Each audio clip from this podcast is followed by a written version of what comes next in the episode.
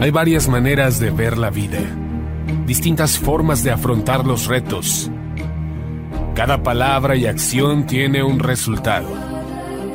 Crisis o cambio. Imposibilidad u oportunidad. Derrota o victoria. Destino o decisiones. Culpabilidad o responsabilidad. Mentira o verdad. Víctima o vencedor. La diferencia se marca en los pensamientos, las ideas y las acciones. Esto es Mensajes de Victoria con Marco Tulio Carrascosa.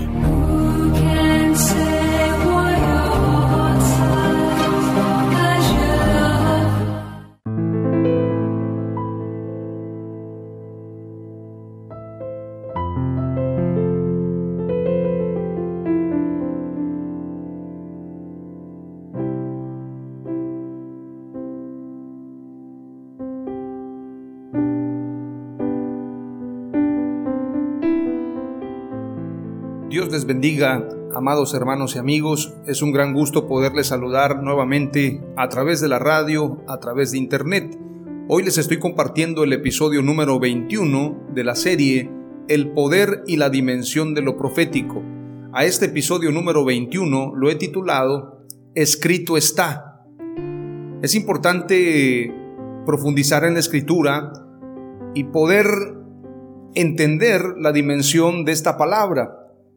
Obviamente cuando leemos o escuchamos esta frase, nos remontamos al tiempo de Jesús, cuando Jesús fue tentado en el desierto.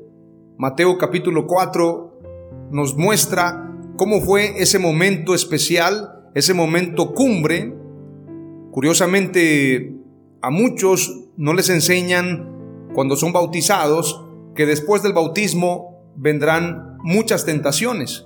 En la escritura encontramos que después de que Jesús es bautizado, es llevado por el Espíritu al desierto y en ese lugar es tentado por Satanás, pero Jesús tiene una gran victoria declarando, escrito está.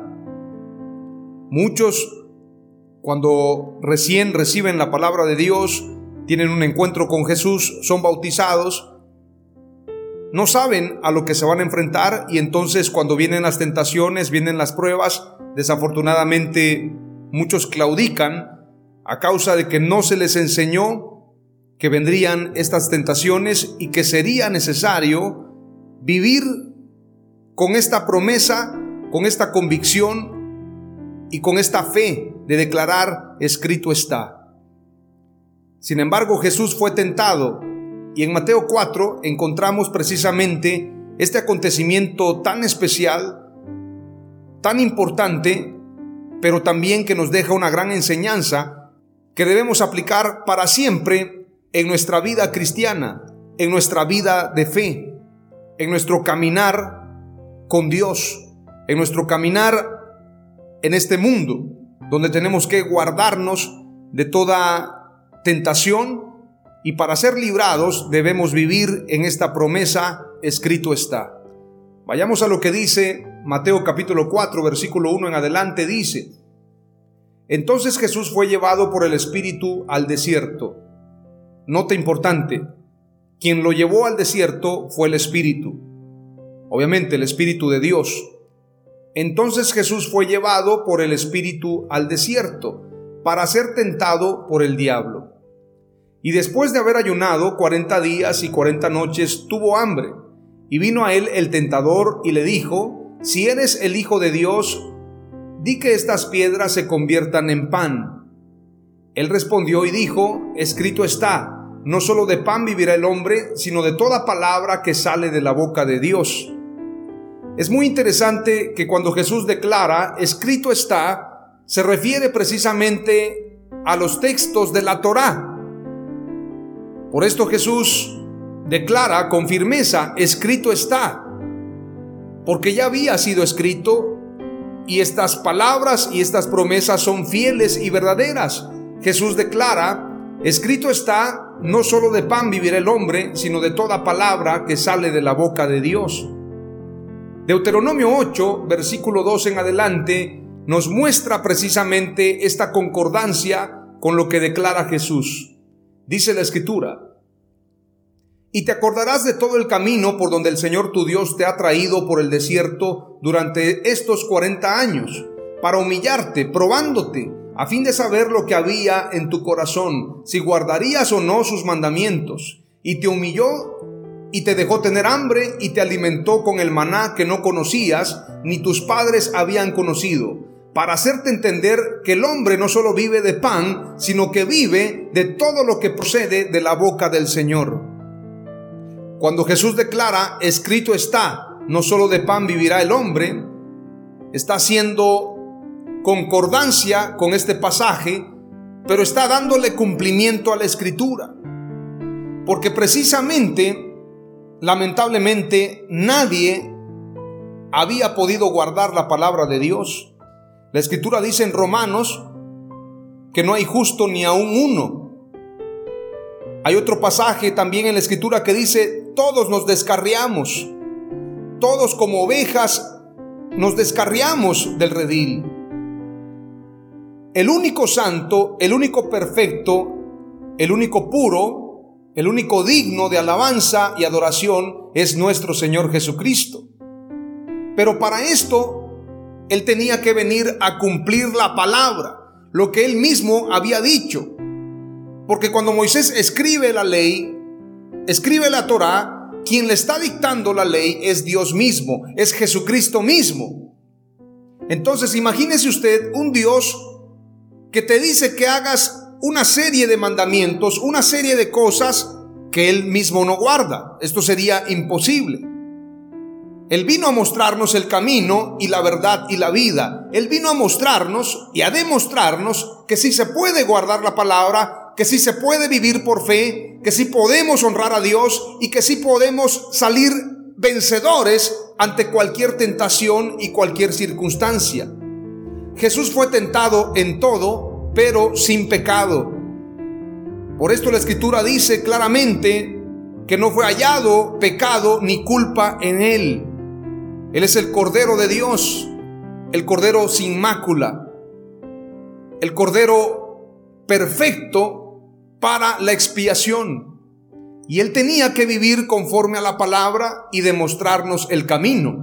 Por esto Jesús dijo, yo soy el camino, y la verdad y la vida, nadie viene al Padre sino por mí, sino a través de mí. Entonces se cumple la escritura en Deuteronomio capítulo 8 y versículo 3. No solo de pan vivirá el hombre, sino que vivirá de todo lo que procede de la boca del Señor. Versículo 5 declara, entonces el diablo le llevó a la santa ciudad y le puso sobre el pináculo del templo y le dijo, si eres hijo de Dios, échate abajo, porque escrito está, a sus ángeles mandará cerca de ti y en sus manos te sostendrán, para que no tropieces con tu pie en piedra. Satanás es muy astuto, está utilizando la misma escritura para hacer caer a Jesús, para que él se equivoque. Échate abajo, porque escrito está, a sus ángeles mandará cerca de ti y en sus manos te sostendrán para que no tropieces con tu pie en piedra. Qué interesante que el enemigo está utilizando lo que señala precisamente el Salmo 91. Pero Jesús, siendo la palabra viviente, sabe que cada texto tiene un contexto. Sabe que cada palabra es específica para un momento. Hay gente que utiliza los textos fuera de contextos o fuera de contexto para usarlo como un pretexto. La palabra de Dios cuando se usa fuera de contexto, se convierte en una caída, en una tentación. Hay gente que utiliza pasajes para hablar de prosperidad, para hablar de dominio, para hablar de autoridad, pero no utiliza los pasajes que hablan que el que quiera ser el mayor sea el que sirva. Que el joven rico, cuando fue llamado, el Señor le dijo, si quieres ser perfecto, vende todo lo que tienes, repárteselo a los pobres y sígueme. O bien los pasajes cuando los primeros cristianos vendían sus propiedades y lo repartían con cada uno según su necesidad. Esos pasajes no se comparten, se comparten solamente algunos. Satanás es muy astuto, utiliza la palabra también para tentar. Sin embargo, Jesús responde de manera poderosa y dice, Jesús le dijo, escrito está también, no tentarás al Señor tu Dios. Esto de no tentar a Dios tiene que ver precisamente con no provocar a ira a Dios, con no exigirle, con no demandar milagros, pedirle cosas de una forma exigente, de una manera incorrecta. Provocar a Dios diciéndole, si tú eres Dios, verdaderamente muéstrame tu poder. Esto es tentar a Dios. Hay cristianos que han dicho, es que yo probé a Dios y Dios verdaderamente estaba conmigo. No apliques textos fuera de contexto para usarlos como pretexto. Una cosa es pedir señal, como lo hicieron precisamente hombres en la escritura, como Gedeón, pero esto es en sujeción a Dios, y otra cosa es tentar a Dios. Jesús respondió conforme a la escritura, con lo que señala Éxodo 17, versículo 1 en adelante. Dice la escritura, Toda la comunidad israelita partió del desierto de Sin por etapas, según lo había ordenado el Señor. Acamparon en Refidín, pero no había allí agua para que bebieran. Así que altercaron con Moisés, es decir, pelearon con él, tuvieron un altercado. Le dijeron, danos agua para beber de manera exigente. La escritura dice, le exigieron, danos agua para beber. ¿Por qué peleáis conmigo? se defendió Moisés. ¿Por qué provocáis al Señor? Pero los israelitas estaban sedientos y murmuraron contra Moisés. ¿Para qué nos sacaste de Egipto? reclamaban. Solo para matarnos de sed a nosotros, a nuestros hijos y a nuestro ganado. Clamó entonces Moisés al Señor y le dijo, ¿qué voy a hacer con este pueblo? Solo falta que me maten a pedradas. He aquí que yo estaré delante de ti allí sobre la peña en Horeb y golpearás la peña y saldrán de ella aguas y beberá el pueblo. Y Moisés lo hizo así en presencia de los ancianos de Israel, versículo 7. Y llamó el nombre de aquel lugar Masá y Meriba por la rencilla de los hijos de Israel y porque tentaron a Jehová diciendo, ¿está pues Jehová entre nosotros o no? Hay mucha gente que quiere ver señales, quiere ver milagros. La generación perversa demandará señal. Cuando hay gente que dice, los milagros muestran que Dios está presente, desconocen lo que la escritura dice, cuando Jesús mismo declara, bienaventurados los que no vieron y creyeron. Las señales no son lo más importante en la escritura, lo más importante es la fe, la misericordia y el amor. Jesús declaró, escrito está, no tentarás al Señor tu Dios. Deuteronomio 6 también hace concordancia con este pasaje en el versículo 15 en adelante dice, porque el Dios celoso, Jehová tu Dios, en medio de ti está, para que no se inflame el furor de Jehová tu Dios contra ti y te destruya de sobre la tierra. No tentaréis a Jehová vuestro Dios como lo tentasteis en Masá. Precisamente cuando lo tentaron, altercando contra Moisés, cuando dijeron, ¿está pues Jehová entre nosotros o no? Y dice la escritura en el versículo 17, guardad cuidadosamente los mandamientos de Jehová vuestro Dios y sus testimonios y sus estatutos que te he mandado. Y hazlo recto y bueno ante los ojos de Jehová para que te vaya bien y entres y poseas la buena tierra que Jehová juró a tus padres, para que Él arroje a tus enemigos de delante de ti como Jehová te ha dicho. Cuando tú guardas la palabra de Dios hay promesa, Dios echará fuera de ti a tus enemigos. Nadie te podrá hacer frente en todos los días de tu vida. Todo lo que tú hagas será prosperado. Pero si tú tientas a Dios, te puedes meter en muy graves problemas. La escritura dice en el versículo 8 de Mateo 4, otra vez le llevó el diablo a un monte muy alto y le mostró todos los reinos del mundo y la gloria de ellos. Hay gente que hoy en día piensa que ministerio es ir a las naciones, es estar viajando, es comprarse ropa de lujo, es estar presumiendo que están en un restaurante y piensan que eso es ministerio. Piensan que de alguna manera se lo merecen. y quiero mencionar lo siguiente, Dios nos ha dado todo, efectivamente, pero lo más importante en el ministerio no es los viajes, no es mostrar cuánta gente asiste a una convocatoria. Lo más importante del ministerio es darle toda la gloria, toda la alabanza y todo el reconocimiento a nuestro Dios. Dios no comparte su gloria con nadie. Satanás quiso tentar a Jesús diciéndole, mira, todos estos reinos te daré, todo este mundo y la gloria de ellos. Pero sabes, tienes que postrarte ante mí y adorarme. ¿Qué es postrarse ante Satanás y adorarlo?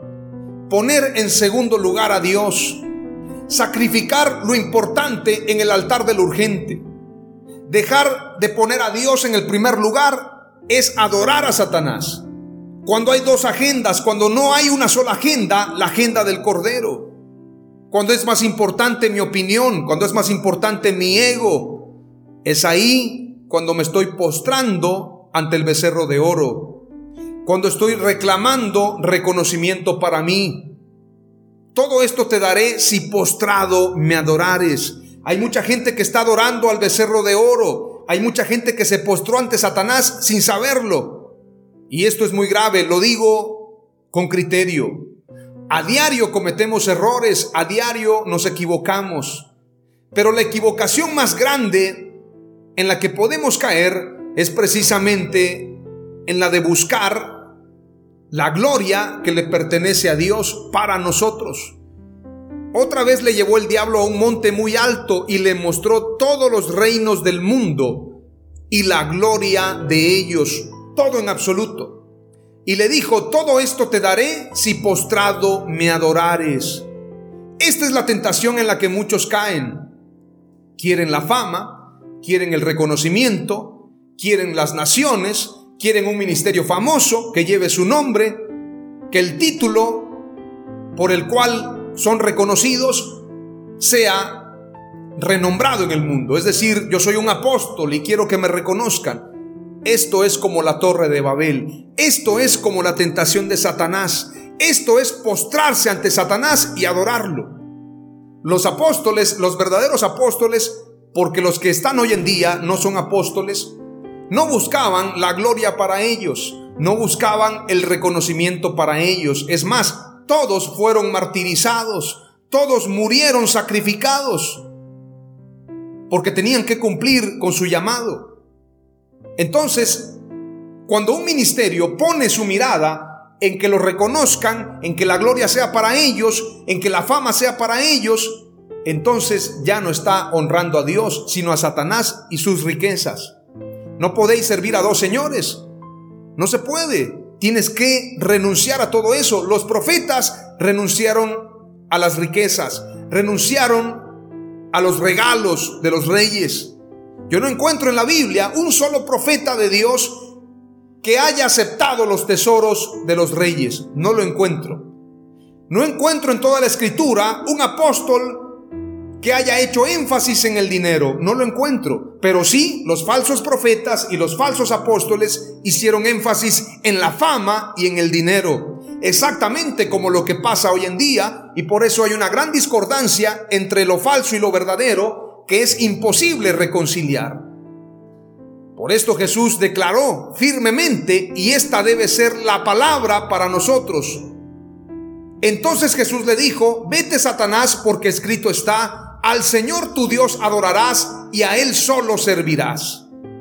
Adorar a Dios es ponerlo a Él en primer lugar, renunciar al dinero, renunciar a las riquezas, renunciar a mamón. Servir a Dios es servirle a Él, cuando tú le pones precio a tu predicación, cuando tú mandas un formulario que dice cuántos dólares me vas a ofrendar, entonces ya no estás sirviendo a Dios, sino a las riquezas. Este es el grave problema de la iglesia moderna. Pero Jesucristo dijo, al Señor tu Dios adorarás y a Él solo servirás. Está escrito. El diablo entonces le dejó y he aquí vinieron ángeles y le servían. ¿A quién le servían los ángeles? A Jesús. Por eso también la escritura dice, someteos bajo la poderosa mano de Dios para que de su presencia vengan tiempos de refrigerio. Cuando vienen ángeles de Dios y le sirven a sus hijos, es precisamente porque estamos sometidos a la mano de Dios. Deuteronomio 6:13 declara, Temerás solo al Señor tu Dios y a Él adorarás y jurarás por su nombre. Deuteronomio 10:20 declara, temerás al Señor tu Dios, le servirás, te allegarás a Él y solo en su nombre jurarás. Ahora, qué interesante es precisamente que Jesús fue el único que pudo guardar la palabra de Dios. Mateo 5, versículo 17 declara, no penséis que he venido para abrogar la ley o los profetas. No he venido para abrogar, sino para cumplir. Él cumplió la ley y los profetas al pie de la letra. Porque de cierto os digo que hasta que pasen el cielo y la tierra, ni una jota ni una tilde pasará de la ley hasta que todo se haya cumplido. De manera que cualquiera que quebrante uno de estos mandamientos muy pequeños y así enseña a los hombres, muy pequeño será llamado en el reino de los cielos. Mas cualquiera que los haga y los enseñe, éste será llamado grande en el reino de los cielos. Porque os digo que si vuestra justicia no fuere mayor que la de los escribas y fariseos, no entraréis en el reino de los cielos. Si tú y yo queremos ser salvos, verdaderamente tenemos que guardar la ley de Jesús, la ley de Cristo, el amor, la misericordia, guardar los mandamientos de Dios, vivir conforme a la palabra de Dios. Es la única manera de agradarlo a Él. Ahora, qué interesante que Jesús declaró estando en la cruz. Todo se cumplió al pie de la letra y aún en la cruz Él decía, escrito está. Y aún en la cruz se cumplió cada una de las palabras que ya estaban escritas. Por esto, cuando Jesús dijo, consumado es, estaba declarando, todo se ha cumplido. Todo se cumplió al pie de la letra. La palabra consumar significa acabar, cumplir, terminar. Juan 19, 28 al 30 declara la escritura y haciendo contexto y haciendo concordancia con lo que Jesús declaró, yo no vine a abrogar la ley sino a cumplirla, declara la escritura en Juan 19, 28 al 30. Después de esto, sabiendo Jesús que ya todo estaba consumado, dijo para que la escritura se cumpliese, tengo sed. Y estaba allí una vasija llena de vinagre, entonces ellos empaparon en vinagre una esponja y poniéndola en un hisopo, se la acercaron a la boca. Cuando Jesús hubo tomado el vinagre, dijo, consumado es. Y habiendo inclinado la cabeza, entregó el Espíritu. Consumado es, todo se cumplió, conforme a su palabra. Por esto, el único que pudo desatar los siete sellos es el Cordero. Él es el autor y consumador de la fe, porque Él declaró la palabra, vino a la tierra como verbo, el verbo se hizo carne, vivió conforme a la palabra, y a Él se sujetan todas las cosas, conforme a su palabra, porque Él la cumplió al pie de la letra. Apocalipsis 10, versículo 5 al 7 declara, y el ángel que vi en pie sobre el mar y sobre la tierra levantó su mano al cielo y juró por el que vive por los siglos de los siglos, que creó el cielo y las cosas que están en él, y la tierra y las cosas que están en ella, y el mar y las cosas que están en él, que el tiempo no sería más. Sino que en los días de la voz del séptimo ángel, cuando él comience a tocar la trompeta, la final trompeta, cuando sea el arrebatamiento, la última trompeta, cuando Él comience a tocar la trompeta, el misterio de Dios se consumará, como Él lo anunció a sus siervos los profetas. Qué interesante. Llegará el tiempo en que serán consumadas todas las palabras que fueron dadas a los profetas. Todo se ha de cumplir al pie de la letra, al toque de la final trompeta, la trompeta de Dios, la séptima trompeta. Y Hebreos 12, en el versículo 2, declara, puestos los ojos en Jesús, el autor y consumador de la fe. El autor quiere decir que por él fue escrita la palabra. Él es la palabra viviente, él es el verbo de Dios, él es el autor de la fe, pero también es el consumador. Es decir, él declaró la palabra y él la guardó y la cumplió al pie de la letra. Por esto, el nombre que es sobre todo nombre, que se nombra en cielo, en tierra y debajo de la tierra, y cuando se hacen los milagros, se hacen en el nombre de Jesús, porque Él es el autor y consumador de la fe. y a Él sea la gloria, a Él sea la alabanza, a Él sea el reconocimiento por todos los siglos. La mirada debe estar puesta en Él y no en el falso apóstol, y no en la falsa denominación, y no en los hombres, solamente en Jesús. Hebreos 12.2 declara, puestos los ojos en Jesús, el autor y consumador de la fe, el cual por el gozo puesto delante de Él sufrió la cruz menospreciando el oprobio, y se sentó a la diestra del trono de Dios. Impresionante. Hoy te comparto cuatro palabras clave del episodio número 21 titulado Escrito está. Número uno, Jesús es la palabra viviente, el verbo hecho carne. Número dos, quien guarda la palabra de Dios tiene autoridad. Número tres, la palabra de Dios se cumplirá al pie de la letra. Y número cuatro, el poder de la profecía está en el escrito está. En el nombre de Jesús. Amén. Aleluia!